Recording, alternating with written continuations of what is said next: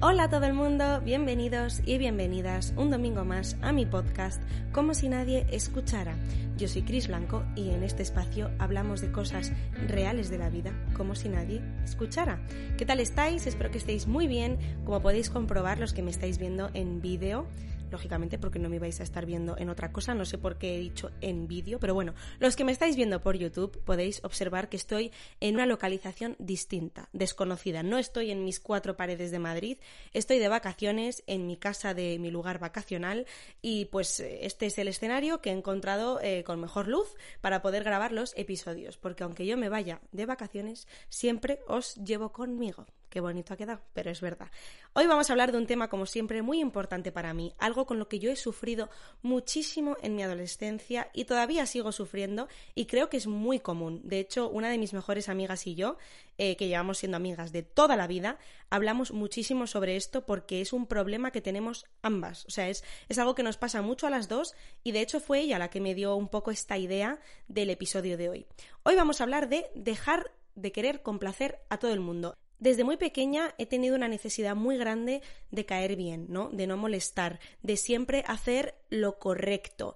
Tengo un miedo enorme a decepcionar a los demás y eso es algo que me he dado cuenta últimamente, o sea, yo no entendía por qué yo tenía esta necesidad constante de no llevar la contraria, de hacer lo que los demás quisieran, de intentar pues que todo el mundo estuviera contento con mis decisiones y es por el enorme pánico que tengo a decepcionar a los demás, a decepcionar a mi familia, a decepcionar a mis amigos, a decepcionar a mi pareja, tengo un pánico tremendo a hacer algo que les pueda decepcionar, que pueda hacerles pensar, joe, Chris no es como pensaba, ¿no? O Chris en realidad no es tan buena, o Chris en realidad no es tan buena amiga, o Chris en realidad no es tan buena novia, o no es tan buena hija. Entonces, tengo una presión súper grande constantemente por hacer lo correcto. Y si alguien me regaña, alguien me riñe, alguien me dice que he hecho algo mal, se me rompe el corazón.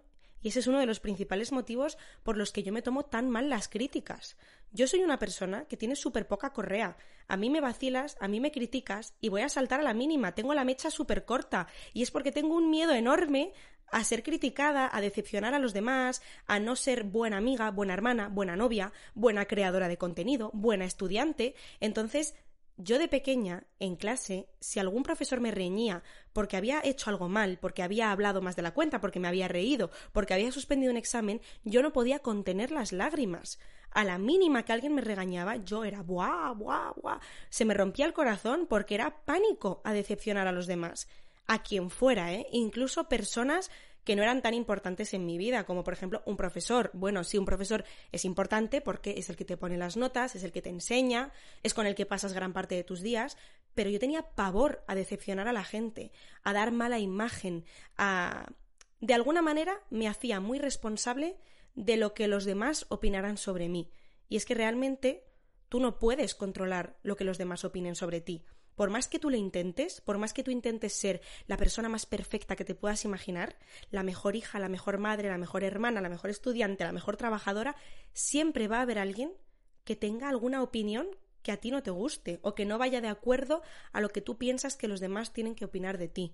Entonces, a mí me ha costado muchísimo aprender esto y entender que yo no soy para todo el mundo, que yo no le voy a caer bien a todo el mundo, que hay gente a la que yo no le voy a gustar, por más que yo sea simpatiquísima, súper amable, súper buena, súper graciosa, va a haber gente a la que no le vas a caer bien, va a haber gente a la que no le vas a gustar, va a haber gente que te va a criticar por tu forma de vestir, por tu forma de maquillarte, por tu forma de hablar, da igual, porque somos billones de personas en el mundo, es imposible que le gustes a todo el mundo. Entonces, cuanto antes aceptes eso, mejor. ¿Por qué? Porque más libre vas a ser. Si tú tienes la libertad de, digamos, que te deje de importar lo que los demás piensen de ti porque ya has asumido que no puedes ser perfecta y que va a haber gente a la que no le vas a gustar por más que lo intentes hacer todo bien, eso te da a ti un margen de libertad para ser quien tú realmente quieres ser, para no tomar las decisiones en base a la repercusión que pueda tener en el resto. Lo que los demás opinen de ti no es tu responsabilidad. Tú puedes hacerlo todo perfecto, puedes tener muchísimo cuidado con lo que dices, con lo que haces, con cómo te vistes, intentar encajar en cada uno de los entornos y aún así va a haber gente que te va a criticar, va a haber gente a la que no le vas a gustar, va a haber gente que va a proyectar sus propias inseguridades en ti. Igual ni siquiera es algo personal, simplemente esa persona critica a todo el mundo. Y esto tienes que asumirlo cuanto antes, porque además la vida es un entorno hostil. El trabajo, por ejemplo, es un entorno muy hostil. Yo todavía no he entrado a una oficina a trabajar, o sea, he hecho algunas prácticas, pero no he estado trabajando y yo ya me estoy preparando psicológicamente para entender que en la vida la gente no te va a hablar siempre con delicadeza, no te va a decir siempre lo que quieres escuchar, no se vive entre algodones. En la vida la gente te dice lo que piensa, tiene un gesto feo, eh, hay gente que es más, tiene sus maneras de actuar que igual contigo no encajan. Entonces tú lo que tienes que hacer es intentar actuar siempre conforme a tus valores, conforme a tu forma de ser, a tus ideas, a tus propósitos y ser la mejor versión para ti, no para los demás. Yo durante toda mi vida he intentado ser la mejor versión para todo el mundo, pero no la mejor versión para mí. Y con el tiempo me he dado cuenta que lo único que realmente importa es que yo esté cómoda conmigo misma, con las decisiones que yo tomo, y no hacer todo por y para los demás, para que los demás no se enfaden, para, los que, para que los demás me quieran, para que los demás me acepten, para que los demás piensen que qué guay soy. Entonces es agotador intentar encajar en cada grupo intentar complacer a todo el mundo, que nadie se enfade, que nadie te diga tal, que nadie opine que eres fea, que eres guapa, que eres delgada, que eres gorda, que eres eh, eh, mala persona, que eres buena persona, que eres mala amiga, que eres buena amiga. Tendrías que ir con pies de plomo a todas partes y eso te restringe muchísimo tu libertad, tu forma de ser, tu forma de expresarte, eh, tus sueños, tus metas. No estarías viviendo tu vida. Cuando tú intentas complacer a todo el mundo, estás viviendo la vida que todo el mundo quiere que vivas, pero la vida que tú no quieres vivir. Y eso es muy triste, porque el día de mañana, cuando te mueras, la única persona que va a quedar y que va a recordar todo lo que ha hecho en su vida eres tú. Por supuesto que hay que tener en cuenta a los demás. Somos seres humanos que vivimos en sociedad, somos seres sociales y es necesario que nos adaptemos al entorno, es necesario que seamos flexibles. No se trata de ser egoísta, no se trata de ser eh, tacaño, no se trata de, de ser maleducado o irrespetuoso. Claro que no. Hay que querer a los demás, hay que tratarlos bien con respeto, pero Todas esas decisiones que forman parte de tu vida y de tu esfera personal tienen que estar bajo tus manos, bajo tu criterio y bajo tu persona, no condicionada por el resto porque entonces vas a vivir una vida que no es tuya. Os voy a poner un ejemplo muy sencillo eh, que me pasó hace relativamente poco y que es uno de los claros ejemplos de cómo yo siempre intento complacer a todo el mundo y además me siento culpable por cualquier cosa. Enseguida me siento culpable, enseguida siento que he hecho algo mal, tengo la necesidad de disculparme, de pedir perdón, de comunicárselo a alguien, me obsesiono, por qué he hecho esto, por qué he pensado esto, soy una mala persona, etc. Hace unas semanas era el cumple de una de mis mejores amigas, una persona a la que le gusta bastante salir de fiesta. Ya sabéis que a mí no me gusta especialmente salir a discotecas ni beber alcohol, es algo que no suelo hacer, pero como era su cumpleaños, y yo sabía que a ella le hacía mucha ilusión, pues hice el esfuerzo de salir a una discoteca. El caso es que entramos a esa discoteca súper tarde ya, como a las 4 de la mañana, porque veníamos de su casa, de estar tomando algo, de estar cenando, ahí me lo pasé genial. A mí todo lo que es socializar, hablar, charlar, conocer gente, me flipa. O sea, a mí estar en una casa cenando o que ellos estén tomando copas, porque yo no bebo, pero bueno, en unas copas hablando, a mí me apasiona, a mí me encanta socializar. La gente confunde que no te guste salir de fiesta con no ser sociable, que no te guste beber alcohol con no ser sociable. Tú puedes ser una persona hiper sociable, hiper simpática, desenvolverte fenomenal en cualquier entorno y que no te gusten las discotecas y que no te guste beber alcohol. Es que no tiene nada que ver. Y de hecho es que yo soy el claro ejemplo. A mí no hay nada que me guste más que conocer gente. Vamos a ver, si yo tengo este podcast es porque a mí me encanta eh, la psicología, la sociología, eh, la inteligencia emocional. Me encanta conocer personas distintas, que me cuenten sus vidas, su manera de pensar, eh, su religión, su cultura, porque me, interesa mucho, es algo que me, que me gusta. Le, veo mucha magia a conocer gente nueva. Me parece muy estimulante, me parece muy inspirador y me encanta. Entonces, volviendo a la historia que os estaba contando, hice el esfuerzo de salir a una discoteca porque era su cumpleaños, porque sabía que le hacía ilusión y digo, mira, estoy ahí un par de horas, tres horas, no pasa nada. Entramos a la discoteca, está repleta de gente hasta arriba, la gente ya iba muy borracha porque eran las 4 de la mañana, era muy tarde, con lo cual estaba todo el mundo ido completamente, el suelo lleno de cristales, lleno de charcos de alcohol, y nada más entrar me tiran la primera copa al pie. Al ratito de que me tiraran la primera copa, me tiran la segunda copa, y esta vez entera, en toda la espalda. Y yo ya os prometo que me puse de tal mal humor que, y me agobié tantísimo por la situación que dije, chicas, lo siento, me voy. Llevaba 15 minutos en la discoteca, pero me superó la situación. Mis amigas que me conocen perfectamente y me quieren, y la del cumpleaños me quiere muchísimo y me conoce muchísimo, valoró un montón el esfuerzo de que yo hubiera ido, porque sabe que es algo que de normal yo no hago, y menos a las 4 de la mañana, y, y nada, yo me despedí, me metí en un taxi y me fui a mi casa. Y nada más llegar a mi casa, el sentimiento de culpabilidad que yo tenía de pensar, joe, he abandonado a mis amigas, era el cumple de una de mis mejores amigas y la he dejado ahí, que estaba rodeada de gente, ¿eh? o sea, íbamos con un grupo grande, entonces no es como que... Pero yo me sentí mal, yo no pude evitar sentirme mal, sentirme culpable. Joe, otra vez más has sido la aburrida, otra vez más has sido eh, la que no es fiestera, otra vez más em, tus amigas van a pensar que, joe, que Chris es un aguafiestas. Y esto yo lo tengo muy trillado porque llevo con esto años. O sea, ya os lo he contado 258.000 veces. No sé por qué siempre digo 258.000. ¿Os dais cuenta? Siempre digo esa cifra exacta. No sé, ya es una expresión. Os lo he contado mil veces que yo con esto he lidiado toda mi adolescencia y toda mi juventud, pero aún así hacía tanto tiempo que no me ponía en esa tesitura que el volver a vivir esa situación como que me dio mucha mucho complejo, ¿sabéis? No es ansiedad, es complejo. De pensar, joe, otra vez la aburrida, joe, otra vez fallando entre comillas a mis amigas. Yo a mis amigas no las estaba fallando. Al revés, mis amigas valoraron el esfuerzo que yo hice por ir a una situación a la que a mí de normal no me gusta ir, sabiendo además que era un sitio repleto de gente, eh, un entorno en el que yo no me siento cómoda, ¿sabéis? Y, pero yo no pude evitar sentirme culpable después y de hecho le mandé un mensaje así de grande a mi amiga en plan, oye, lo siento muchísimo, es que me he agobiado, eh, no estaba bien, eh, que sepas que me lo he pasado genial en, en, lo previo, ¿no? En cuando hemos estado en tu casa cenando y eso, y que te quiero mucho, que he hecho el esfuerzo, pero espero que lo entiendas. Por supuesto, ella lo entendió, por supuesto, ella en ningún momento me obligó a que yo fuera ni nada. Es una responsabilidad que yo me pongo a mis espaldas. A mí muchas veces nadie me la está imponiendo porque mis amigas llevan años conmigo, me conocen perfectamente, saben perfectamente cómo soy, me respetan, me quieren, no hay ningún problema. Es una responsabilidad que yo me estoy poniendo.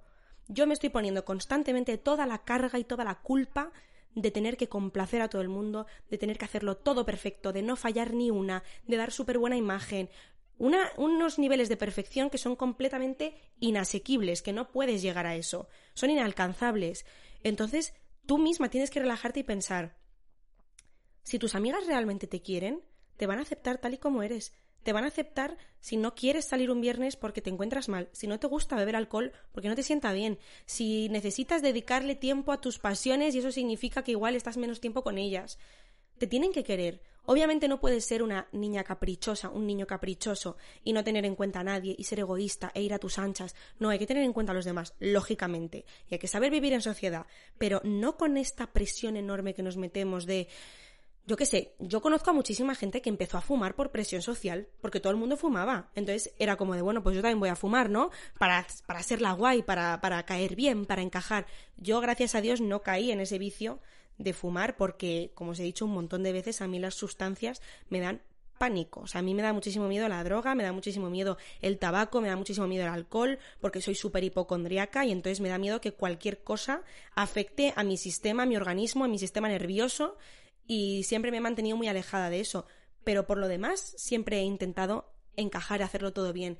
Y si hay algo que yo no hago bien, si cometo un error o si siento que he podido decepcionar a alguien, siento una culpabilidad enorme, pero enorme, incluso cuando yo no tengo la culpa.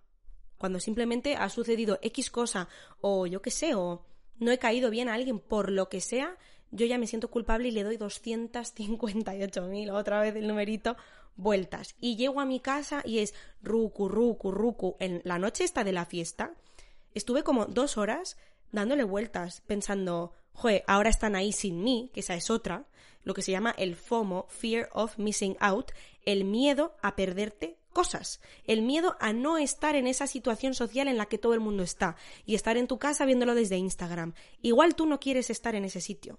Igual a ti no te apetece absolutamente nada estar con esa gente, estar en esa discoteca, estar en ese viaje, lo que sea. Pero tú tienes esa responsabilidad de tengo que estar. Porque si no estoy, me voy a perder algo. Porque si no estoy, se van a olvidar de mí. Porque si no estoy, eh, no voy a encajar, no voy a caer bien. Y eso hay que quitárselo de encima. Eso hay que quitárselo de encima porque son completamente películas tuyas. O sea, ¿cuántas veces no habré ido yo a planes que no quería ir solamente por el miedo a perderme algo, por el miedo a no estar ahí, por el miedo a quedarme en casa viéndolo en Instagram y decir, joe, yo no estoy, se van a olvidar de mí. Mentira, es que es mentira. Se lo pasarán muy bien, harán su plan y si tú te quedas en tu casa porque no te apetece, no pasa nada. La gente que realmente te quiere y tus amigas van a aceptar que tú no hayas querido ir a ese plan, lo van a entender, no les va a molestar de verdad, y no se van a olvidar de ti. La gente no se olvida así de ti como, como porque sí, ¿sabéis? Entonces creo que esto también viene de una falta de amor propio, de una falta de valorarte. Piensas que la gente solamente te va a querer si haces X cosa por ellos, en plan, solamente si vas a todos los planes a los que ellos quieren ir, solamente si haces todo lo que ellos quieren que hagas, y esto no es así. La gente que te quiere y la gente de tu vida te tiene que querer por lo que tú eres, no por lo que les puedes ofrecer, porque eso sería entonces un intercambio muy egoísta.